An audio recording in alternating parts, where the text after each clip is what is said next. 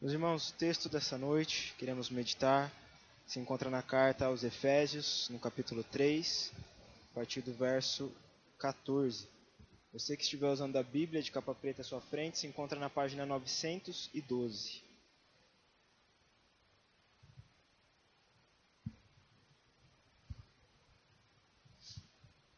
Efésios, capítulo 3, a partir do verso 14, página 912. Assim diz a palavra do Senhor. Por essa razão, ajoelho-me diante do Pai, do qual recebe o nome toda a família nos céus e na terra. Oro para que, com as suas gloriosas riquezas, ele os fortaleça no íntimo do seu ser, com poder por meio do seu Espírito, para que Cristo habite no coração de vocês mediante a fé.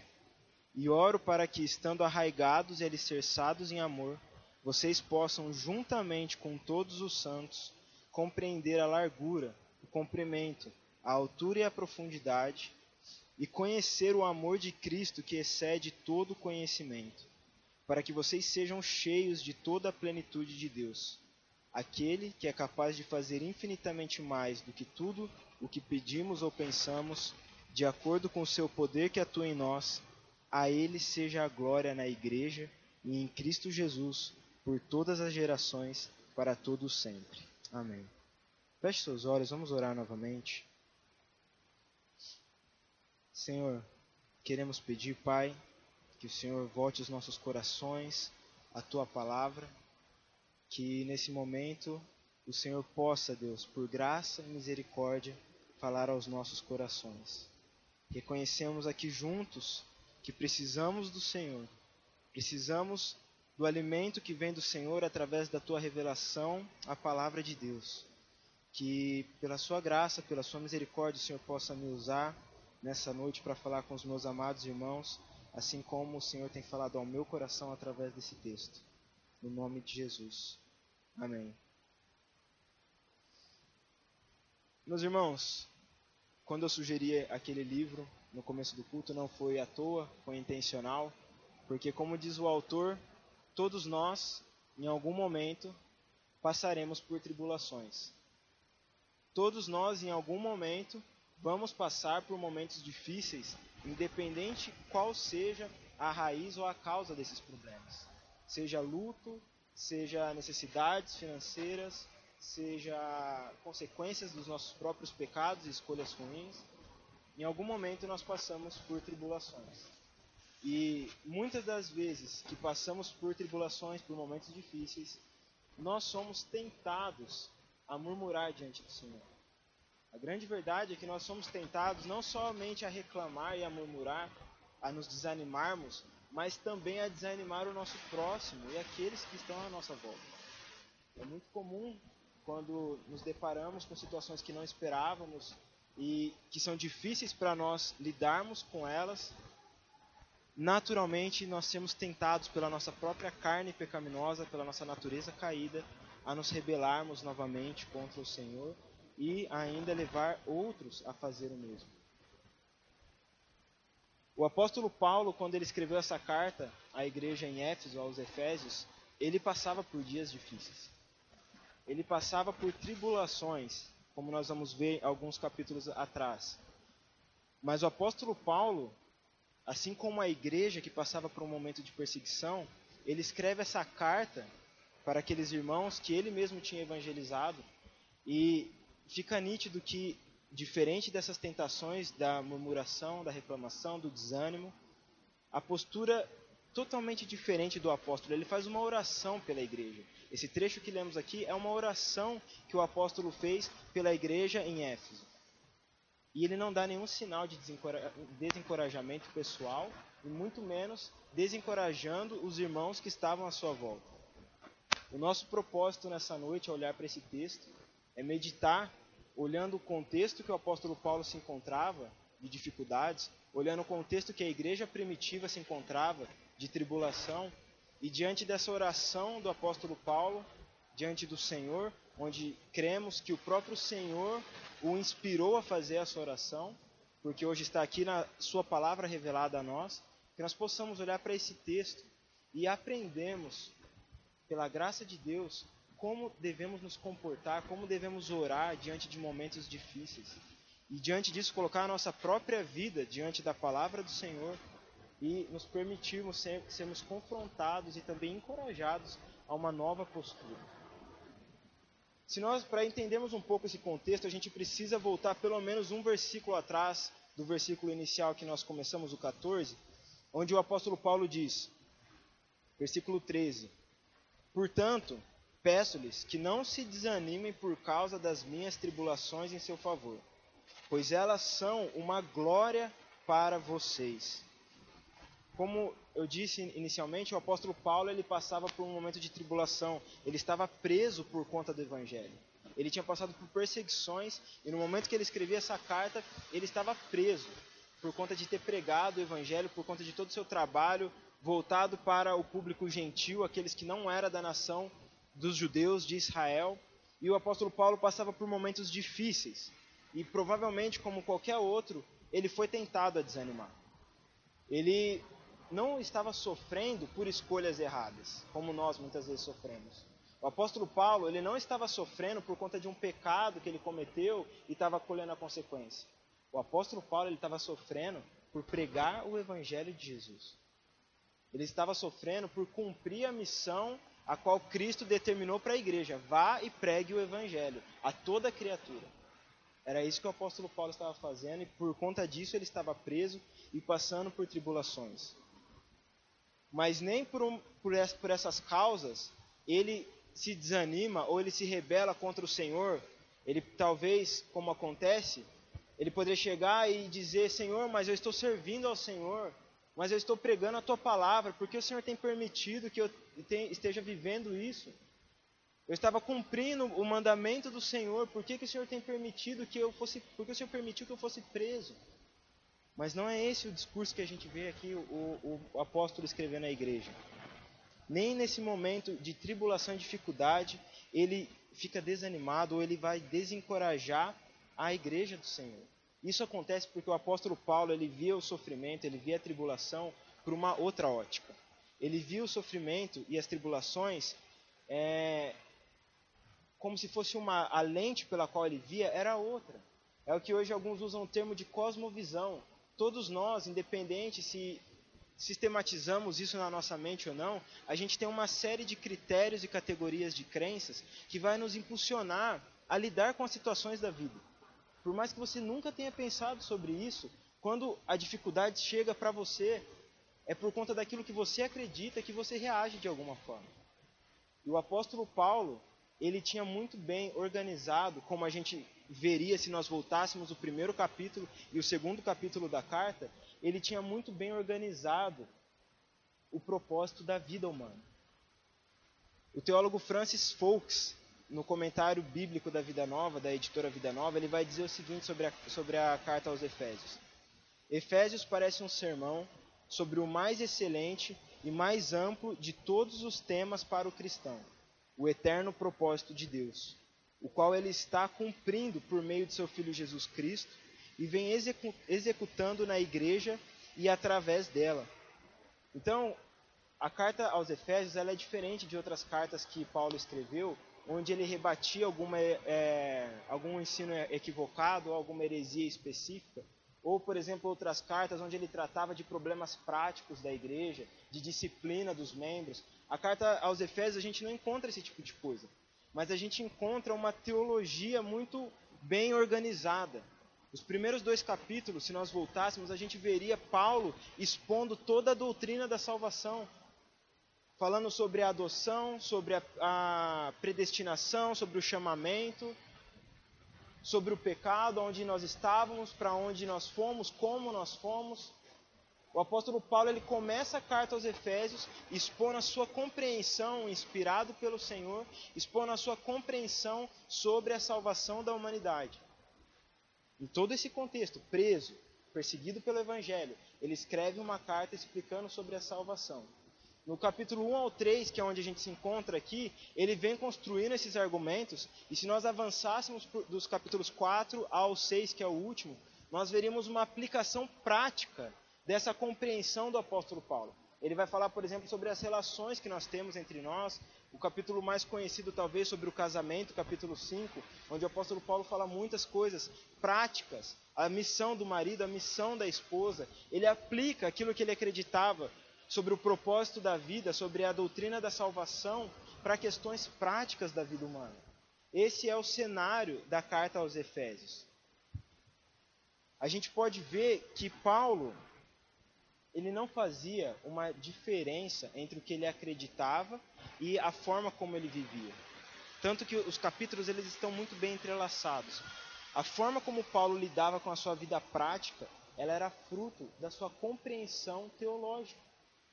Era fruto da sua compreensão acerca do evangelho. Era fruto da sua compreensão acerca do que o próprio Deus tinha revelado para eles no Antigo Testamento e Jesus Cristo vem ensinando e reforçando aquilo que o Senhor tinha revelado.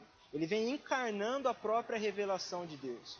Então, todo ensino, alguns teólogos costumam dizer que Jesus Cristo, ele apresentou o evangelho e Paulo organizou. A gente vai para algumas cartas de Paulo e a gente vê que ele deixa muito bem organizado os ensinos de Jesus, a doutrina da salvação, por exemplo. Então fica muito claro que Paulo tinha essa compreensão. Quando ele chega aqui nesse verso 13 que nós lemos, que ele fala sobre a sua tribulação e ele pede para a igreja não desanimar, ele acabou de apresentar para a igreja tudo o que ele acreditava antes de fazer essa afirmação. Ele acabou de preparar a igreja, ó, o propósito da vida é essa. O propósito, perdão, o propósito da vida é esse.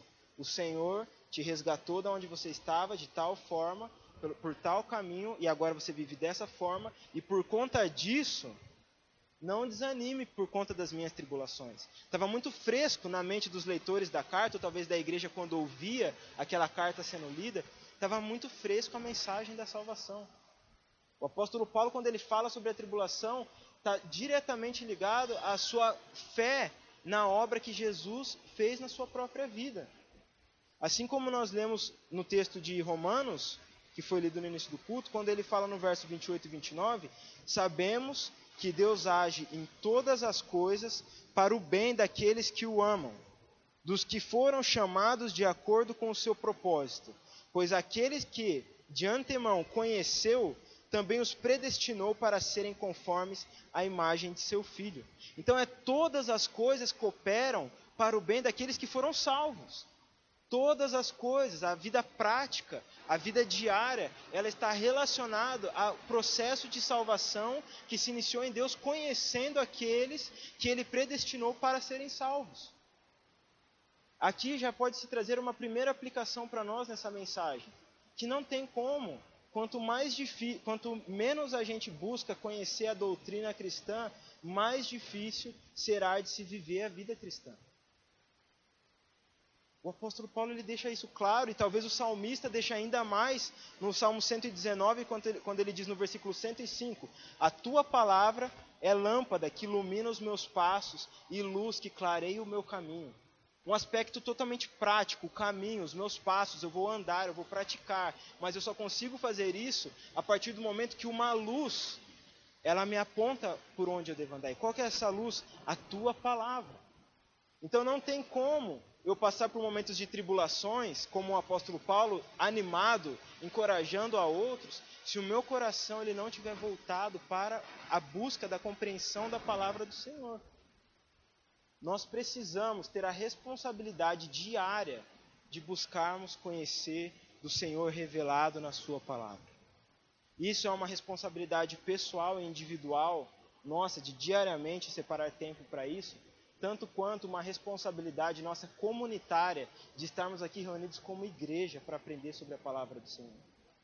Da mesma forma que não podemos simplesmente andar sozinhos por aí e acreditando que sozinho eu posso aprender de Deus e sozinho eu posso caminhar e eu não preciso de igreja, da mesma forma também não posso caminhar somente indo ao culto e a minha semana passando totalmente afastado da palavra do Senhor.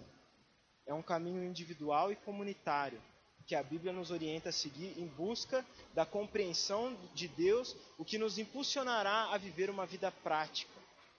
C.S. Lewis vai dizer que eu acredito no cristianismo como acredito que o sol nasce todo dia, não apenas porque eu vejo, mas porque através dele eu vejo tudo ao meu redor. A fé cristã ela é prática. A fé cristã ela nos confronta para viver os ensinamentos de Jesus. A fé cristã ela nos impulsiona quanto mais nós conhecemos sobre o nosso Deus, quanto mais nós conhecemos sobre a sua revelação, quanto mais conhecemos sobre o Deus encarnado, Jesus Cristo, mais somos provocados e impulsionados a viver uma vida de santidade. Então esse, esse contexto ele é necessário ser compreendido antes de entrarmos na própria oração do apóstolo Paulo, que ele vivia a partir daquilo que ele acreditava. Ele vivia na prática a partir daquilo que ele acreditava na sua fé em Deus, a partir daquilo que Deus revelou sobre o propósito da humanidade, sobre a salvação daqueles que foram escolhidos em Cristo.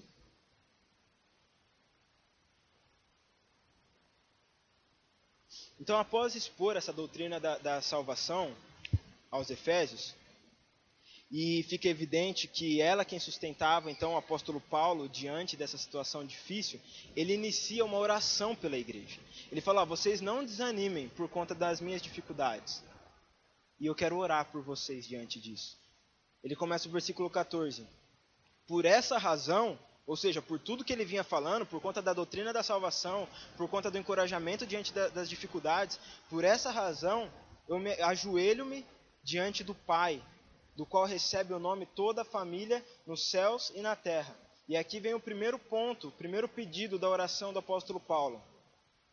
Eu oro para que, com as suas gloriosas riquezas, ele os fortaleça no íntimo do seu ser, com poder por meio do seu espírito versículo 16, é o primeiro pedido do apóstolo Paulo. Mesmo convicto da doutrina da salvação, mesmo convicto que o Senhor o separou e o escolheu, ele reconhece uma necessidade de que o próprio Deus fortaleça a igreja diante dos momentos difíceis. A força, o apóstolo Paulo aqui, ele vai num caminho totalmente contrário a muitos pregadores contemporâneos, chamado de coachings, de autoajuda, onde dizem que você depende de você, que se você está mal é porque você precisa encontrar sua força interior, porque você é forte, você é valoroso, você tem, você tem poder, você foi criado para fazer, então faça, seja forte. Diferente desse discurso equivocado que muitas vezes é pregado, o apóstolo Paulo reconhece que a igreja precisava da força do Senhor. Que a igreja precisava que o Espírito de Deus fortalecesse eles mesmos. E quando o apóstolo Paulo faz isso, ele mostra, ele está falando sobre a doutrina da santificação, que como já foi pregado aqui, eu sempre gosto de, de ressaltar e de lembrar a expressão que o nosso pastor usou, o esforço dependente. Cabe a nós nos esforçarmos diante dos momentos difíceis e de todos os dias, cabe a nós fazer a nossa parte, mas nós só podemos fazer porque nós dependemos do Senhor. Porque o Senhor nos fortalece para tal fim. O Senhor nos fortalece para vivermos em santidade. Ele é um esforço que ele é totalmente dependente. E quando passamos por momentos difíceis, fica evidente a nossa fraqueza quando passamos por, por tribulações, fica evidente que nós não conseguimos por nós mesmos. Eu não sei quantos aqui já tiveram a oportunidade de ir para a praia e tomar um, um caldo, que alguns dizem, um caixote, ou se afogar nas ondas. Quando você tenta levantar, de repente vem outra onda por trás e te derruba de novo. E você tenta levantar e vem outra onda e te derruba. E parece que você nunca vai conseguir dali, sair dali se alguém não te puxar, se você não levantar a mão e alguém te tirar dali, porque a hora que você sai de uma onda, vem outra e te engole. A hora que você sai de uma onda, parece que você encontra um buraco na areia e cai. A nossa vida é assim. Se não tiver alguém para nos tirar dali, para puxar a nossa mão, a gente pode fazer o esforço que for. Que Isaías, o Senhor vai dizer através de Isaías que é como trapos de imundícia. A gente pode fazer o que for, as práticas que aparentemente possam ser mais bonitas, como aqueles que Jesus disse que chegará para ele e dirá: Senhor, eu fiz isso, eu fiz aquilo no seu nome, eu expulsei demônios. E o Senhor vai dizer: Apartai-vos de mim, porque eu não vos conheço. Nós podemos fazer o que, o que quisermos, e pode parecer o mais bonito para os outros, mas se não for dependente do Senhor, resgatado pelo Senhor, com o coração no Senhor, não vale de nada. O apóstolo Paulo ele reconhece isso também quando ele fala sobre si mesmo na carta aos Coríntios, quando ele diz: Para impedir que eu me exaltasse por causa da grandeza dessas revelações, foi-me dado um espinho na carne, um mensageiro de Satanás, para me atormentar. Três vezes roguei ao Senhor que o tirasse de mim, mas ele me disse: Minha graça é suficiente para você, pois o meu poder se aperfeiçoa na fraqueza. Portanto, eu me gloriarei ainda mais alegremente em minhas fraquezas, para que o poder de Cristo repouse em mim. Por isso, por amor de Cristo, regozijo-me nas fraquezas, nos insultos, nas necessidades, nas perseguições e nas angústias, pois quando sou fraco é que sou forte. Uau. O apóstolo Paulo, ele fala, o que ele fala para a igreja, ele vive na pele. O que ele orienta e anima a igreja a viver, a buscar a força que só Deus pode trazer, ele vivia na própria pele.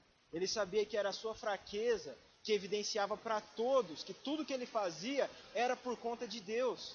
Que ele pregava o evangelho para os gentios não era pela sua própria força, mas era porque Deus estava o usando. A nossa fraqueza, as nossas tribulações, os dias difíceis, por mais difíceis que sejam, ela, ele tem essa graça de mostrar para aqueles que estão à, à nossa volta que somos dependentes do Senhor, que é o poder de Deus que atua em nós. É por isso que a oração dele aqui pela igreja, no versículo 16, oro para que com as suas gloriosas riquezas, riquezas ele os fortaleça no íntimo do seu ser com poder por meio do seu espírito. É o poder de Deus que faz as coisas em nós, e não as nossas próprias forças, e não uma força interior que a gente tem que precisa ser resgatada. É Deus atuando em nós através do seu Espírito.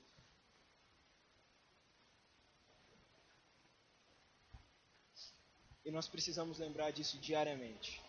Diariamente, porque o nosso coração, ele é enganoso. O nosso coração, ele é pecaminoso. E tem muitos falsos mestres por aí.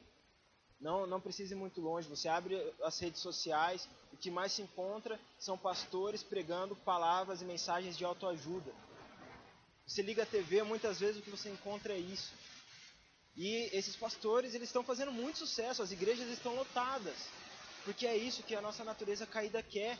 O que a gente quer é sentar aqui na igreja e ouvir que não, eu posso. Porque o meu chefe no meu trabalho falou que eu não posso. Mas eu quero sentar aqui e alguém falar que eu posso, que eu tenho poder, que eu tenho habilidade, eu tenho uma força em mim. Mas não era isso que os apóstolos pregavam. Não era isso que os profetas confrontavam o povo de Israel. Não era isso que Jesus, enquanto caminhava, falava para aqueles que estavam à sua volta. A mensagem sempre é: se voltem para Deus, arrependam-se. Precisamos do Senhor desesperadamente. Por isso que o segundo ponto, o segundo pedido do apóstolo Paulo no versículo 17, ele usa a mesma expressão. No versículo 16 ele fala, oro para que. No versículo 17 ele fala, para que Cristo habite no coração de vocês mediante a fé. Segundo pedido, primeiro ele pede então que Deus, através do seu Espírito, fortaleça a igreja. E que Deus, através de, do teu Filho Jesus, habite no coração de cada um. Ele vem falando sobre esse processo no capítulo anterior, capítulo 2. Volte algumas páginas na sua Bíblia. Olha o que ele diz nos versos 1 ao 3.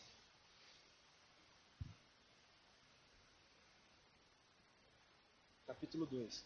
Vocês estavam mortos em suas transgressões e pecados, nos quais costumavam viver quando seguiam a presente ordem deste mundo.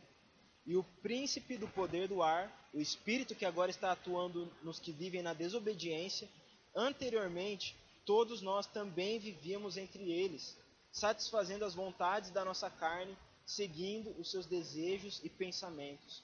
Como os outros, éramos por natureza merecedores da ira. O apóstolo Paulo ele deixa claro que se não for através de Cristo, enquanto Cristo não nos resgata e não nos salva, estamos entregues às nossas transgressões, estamos entregues às nossas práticas pecaminosas. Estamos entregues ao, ao pecado, e as nossas práticas são malignas. Essa é a realidade do homem sem Deus.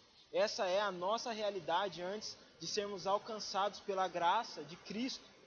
Mas aí no versículo 4, ele vai dizer: Todavia, todavia, Deus, que é rico em misericórdia, pelo grande amor com que nos amou, deu-nos vida com Cristo quando ainda estávamos mortos em transgressões, pela graça vocês são salvos. Deus nos ressuscitou com Cristo e com Ele nos fez assentar nos lugares celestiais em Cristo Jesus, para mostrar nas eras que hão de vir a incomparável riqueza de Sua graça, demonstrada em Sua bondade para conosco em Cristo Jesus. Então, a gente costuma dizer, alguns autores dizem, que antes das boas novas existe uma má notícia. E a má notícia é que nós, em nós mesmos, estamos entregues em nossos pecados e práticas malignas. Nós, em nós mesmos, por nós mesmos, nós não conseguimos nos achegar até o Santo Deus. Somos merecedores da Sua ira divina. Mas, como o pastor Alex costuma dizer, palavra bendita, mas, que traz refrigério, todavia, Deus, em Sua infinita graça, nos alcançou. Ele não precisava ele não precisava sacrificar o próprio filho. Ele não precisava passar pelo que passou na cruz. Mas a sua infinita graça e amor tinha um plano de salvação para aqueles que ele criou, chamou, predestinou, conheceu. Ele criou toda a humanidade sabendo do que iria acontecer. Não, não foi um plano B. Ele não foi pego de surpresa e agora o que eu faço? Deus sabia, mas a sua infinita graça fazia parte dos seus planos para nós. E quando somos salvos em Jesus, a nossa vida ela passa a ter uma relação intrínseca com o Mestre. A nossa vida ela não caminha mais independente de Jesus, como, como nós lemos nesses versículos. Nós estamos nele, ele está em nós. Ele foi ressuscitado, nós somos ressuscitados nele. O apóstolo Paulo vai dizer também em Gálatas: Fui crucificado com Cristo. Assim já não sou eu quem vive, mas Cristo vive em mim. A vida que agora vivo no corpo, vivo pela fé no Filho de Deus, que me amou e se entregou por mim. Então, se primeiro ele pede para o Espírito fortalecer, no segundo momento ele pede para que Cristo habite em nós. Porque pela fé, crendo na mensagem da salvação, você crendo naquilo que Deus fez por você, naquilo que a Escritura diz que Ele fez por você, Cristo passa a habitar em você, no seu coração é uma relação intrínseca, totalmente ligada. E agora ele passa a te impulsionar às práticas boas. Se antes éramos entregues ao pecado para práticas malignas, agora, salvos em Cristo, regenerados em Cristo, justificados por Cristo, nós podemos caminhar em boas práticas, podemos cumprir a prática cristã, nós temos fruto do Espírito Santo de Deus em nós, podemos praticar a bondade, o amor, a paciência, o amor ao próximo, a caridade. Nós podemos servir a Deus porque esse Deus nos alcançou e passou a habitar em nós. Precisamos diariamente lembrarmos disso também, meus irmãos. Diariamente precisamos nos lembrar nos dias mais difíceis, quando parece que é impossível você responder em santidade ao Senhor, nos dias mais difíceis, quando a vontade que dá é largar tudo precisamos lembrar daquilo que foi escrito um pouco antes na, na carta aos Efésios. Nele, quando vocês ouviram e creram na palavra da verdade, o Evangelho que salvou, vocês foram selados com o Espírito Santo da promessa, que é garantia da nossa herança até a redenção daqueles que pertencem a Deus para o louvor da sua glória. A partir do momento que você creu na mensagem da salvação, Cristo passou a habitar em você e o Espírito Santo te selou.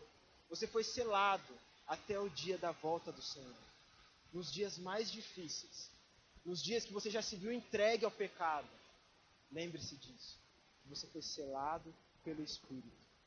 Se volte em arrependimento ao Senhor e viva uma vida em santidade e gratidão ao Pai. Terceiro pedido da oração do apóstolo Paulo, ainda no versículo 17: E oro para que, estando arraigados e alicerçados em amor, vocês possam, juntamente com todos os santos, compreender a largura, o comprimento, a altura e a profundidade, e conhecer o amor de Cristo, que excede todo conhecimento, para que vocês sejam cheios de toda a plenitude de Deus depois de pedir para que Deus fortaleça através do Espírito, que Deus habite através de Cristo, Paulo pede que a igreja pudesse conhecer o amor de Jesus. E esse conhecimento do amor tinha um fim, que era para que o próprio Deus enchesse a igreja seu, da sua, de toda a sua plenitude. É interessante porque Paulo ele estava preso, ele estava passando por dificuldade, por perseguição, por sofrimento. Mas a hora que ele vai orar pela igreja, ele ora para que a igreja conheça o amor de Jesus. Talvez ele poderia aqui fazer uma carta de desabafo. Uma carta de desabafo à igreja. Olha, está difícil. Está muito difícil. Eu estou desanimado. Eu estou passando por tribulações. Orem por mim. Eu quero desistir. Mas Paulo ora para que a igreja conhecesse o amor de Cristo. Talvez ele teria, como muitos nesses momentos duvidam do amor de Jesus, Paulo ora para que a igreja conhecesse o amor de Jesus. Mas isso não deveria nos surpreender, na verdade. Na verdade, a leitura que devemos fazer é ao contrário. Paulo suportou o sofrimento porque ele conheceu o amor de Jesus. Ele ora para que a igreja conheça o amor de Jesus porque ele tinha esse conhecimento. Não foi isso que nós lemos lá em Romanos capítulo 8? Quem nos separará do amor de Cristo? Será tribulação ou angústia, ou perseguição, ou fome, ou nudez, ou perigo, ou espada? Como está escrito: Por amor de ti enfrentamos a morte todos os dias. Somos considerados como ovelhas destinadas ao matadouro, mas em todas essas coisas somos mais que vencedores por meio daquele que nos amou. Paulo ele tinha consciência dos dias difíceis que ele estava vivendo, ele suportou por conta do amor de Cristo. Ele suportou porque ele sabia que Jesus o amava e que nada o separaria, o separaria do amor de Cristo. Foi Paulo que escreveu Romanos, a carta aos Romanos. Ele tinha essa convicção de que Cristo o amava, que nada, nenhuma tribulação, nenhuma dificuldade poderia o separar. Mas quando ele faz esse pedido, ele coloca uma característica muito peculiar. No versículo 18: Vocês possam, juntamente com todos os santos, o conhecimento do amor de Cristo não é uma caminhada individual. O conhecimento do amor de Cristo é uma caminhada comunitária. É nós, enquanto igreja, caminhando juntos, juntamente com todos os santos, nós caminhamos conhecendo o amor de Cristo. Não tem como sabemos o que é amor se não conseguimos sequer amar o nosso irmão. A Bíblia, inclusive, fala isso: que se você fala que, que conhece o amor, que ama a Deus, mas você não ama o seu irmão, você está mentindo. O amor, o conhecimento do amor de Jesus, ele é fruto, ele existe, ele está relacionado com a caminhada da igreja, ele está relacionado com a caminhada comunitária, mesmo que seja difícil. Sabe por que é difícil? Não é porque o outro é difícil. É porque eu sou difícil. É porque você é difícil.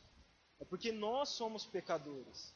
Não é porque o outro é difícil de lidar, porque o outro é difícil de se relacionar. É porque nós não conseguimos muitas vezes negar o nosso orgulho e amar o outro, amar o próximo.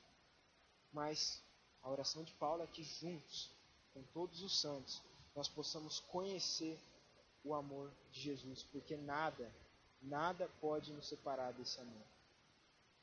E talvez se eu parasse aqui para conversar com você, você teria uma história, muito certamente, de quando você estava em um momento difícil e algum irmão da igreja sentou com você e te ajudou a olhar para o amor de Cristo. Eu, muito recentemente, passei por isso. Estava compartilhando hoje com, meu, com os meus amigos. Existem momentos que nós estamos decididos a desistir de propósitos eternos.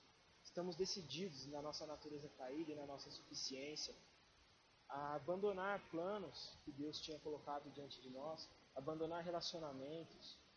Mas Deus, Ele usa, na sua infinita graça, pecadores como nós, que estão apegados ao Senhor, para voltar os nossos olhos, o nosso coração para o amor de Jesus.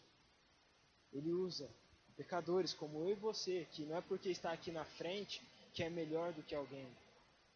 Ele usa pessoas que está, pode estar do seu lado agora para conhecer o amor de Cristo.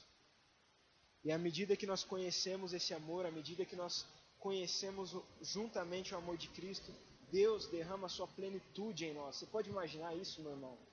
Nós, pecadores, caídos, finitos, pequenos, sendo cheio da plenitude de Deus. Não dá nem para imaginar o que é a plenitude de Deus. O que é a plenitude de Deus? Como eu posso mensurar isso? Como eu posso exemplificar? Não dá. Plenitude de Deus. Mas a plenitude de Deus ela é derramada sobre nós quando estamos vivendo em amor, no amor de Jesus.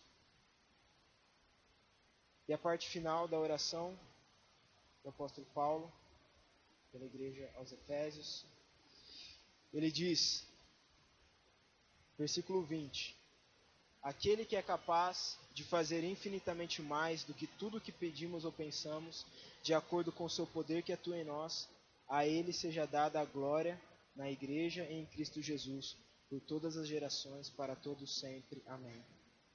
Como o apóstolo Paulo poderia finalizar essa oração se não fosse desse jeito? Ele ora falando que é Deus, que é através do seu espírito que te fortalece. Ele ora falando que é Cristo, através da fé que habita no seu coração. Ele ora falando que é o próprio Deus que através do amor nos torna cheios da sua plenitude. É Deus, é Deus, é Deus, do começo ao fim. Para quem mais poderia ser dada a glória se não para Deus? É Deus que te enche, é Deus que habita em você, é Deus que te resgatou, é Deus que te trouxe aqui hoje, é Deus que permite na sua graça que possamos compartilhar sobre a sua palavra.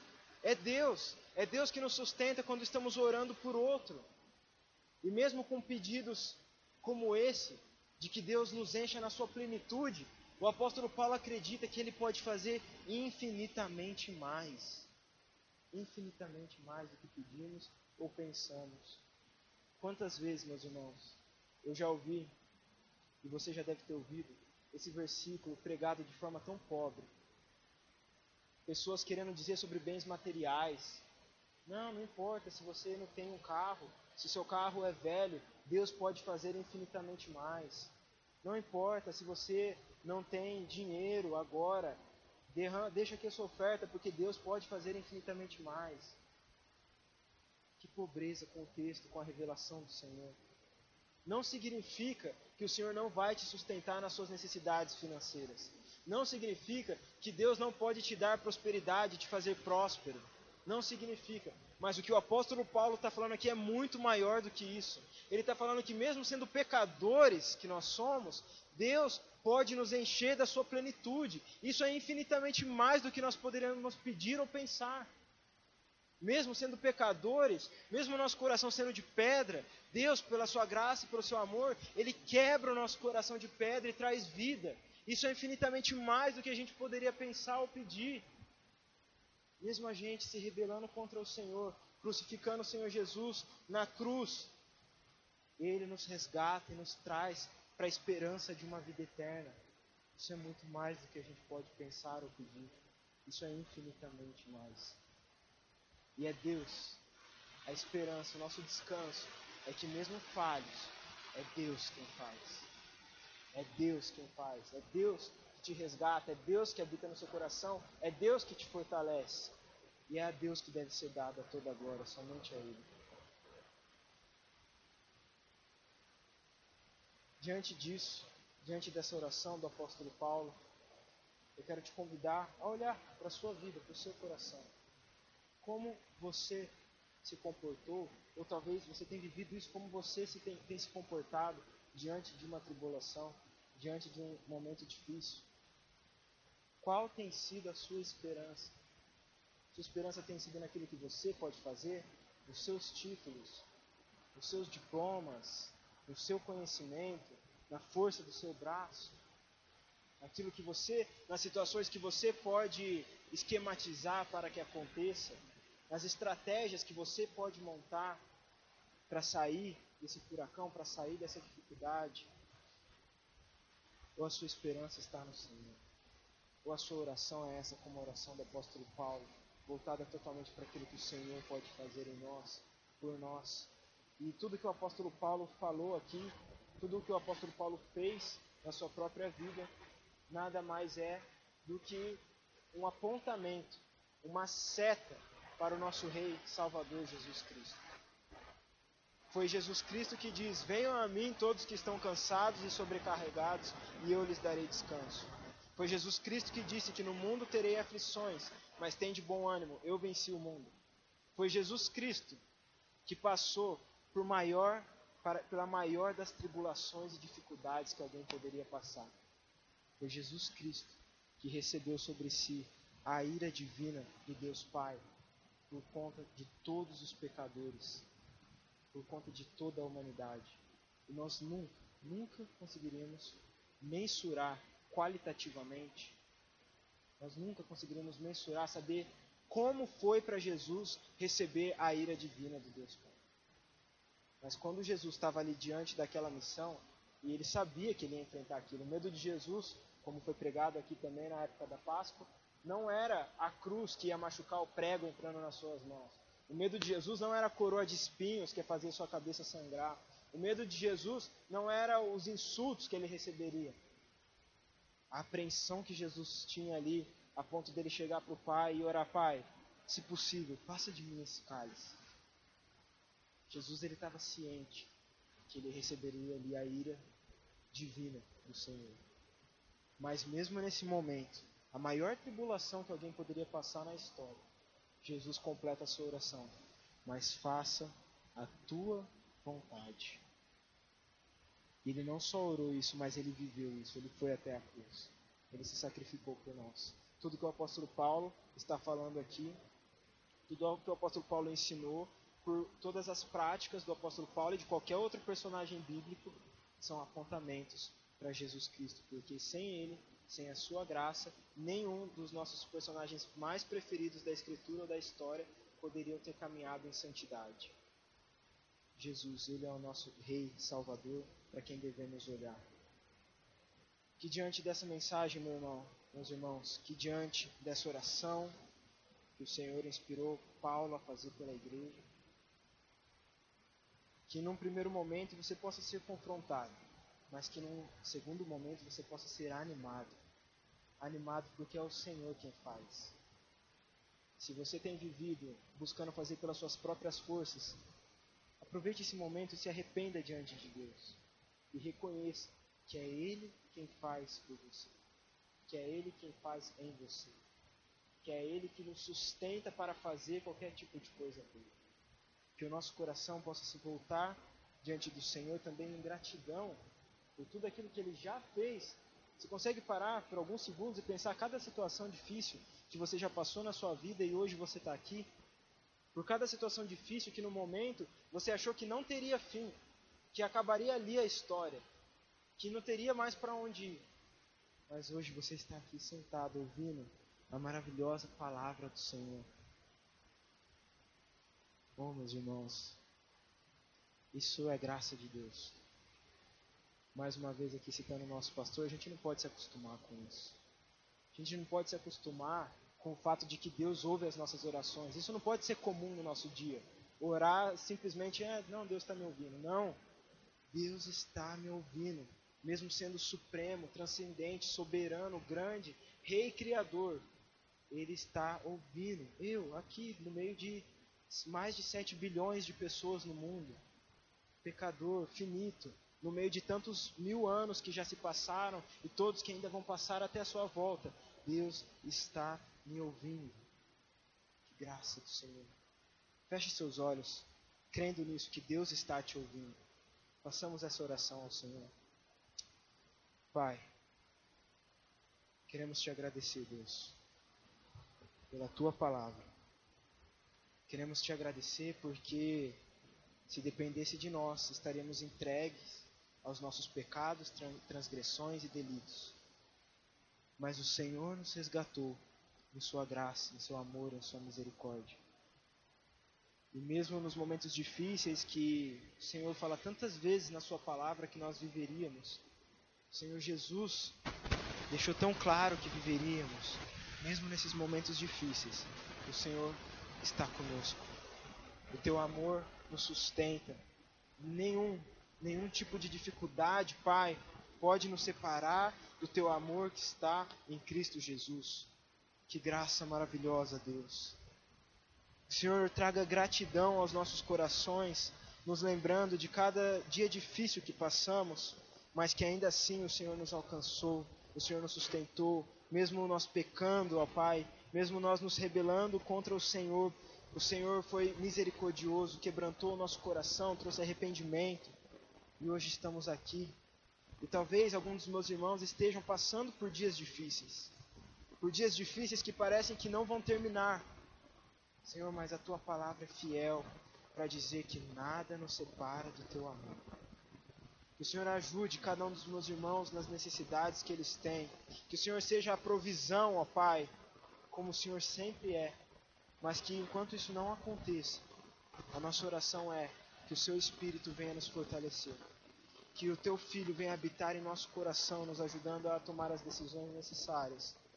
E que através do amor, através desse amor comunitário em igreja, o Senhor nos faça conhecer cada vez mais o amor de Cristo e nos encha da tua plenitude, Pai.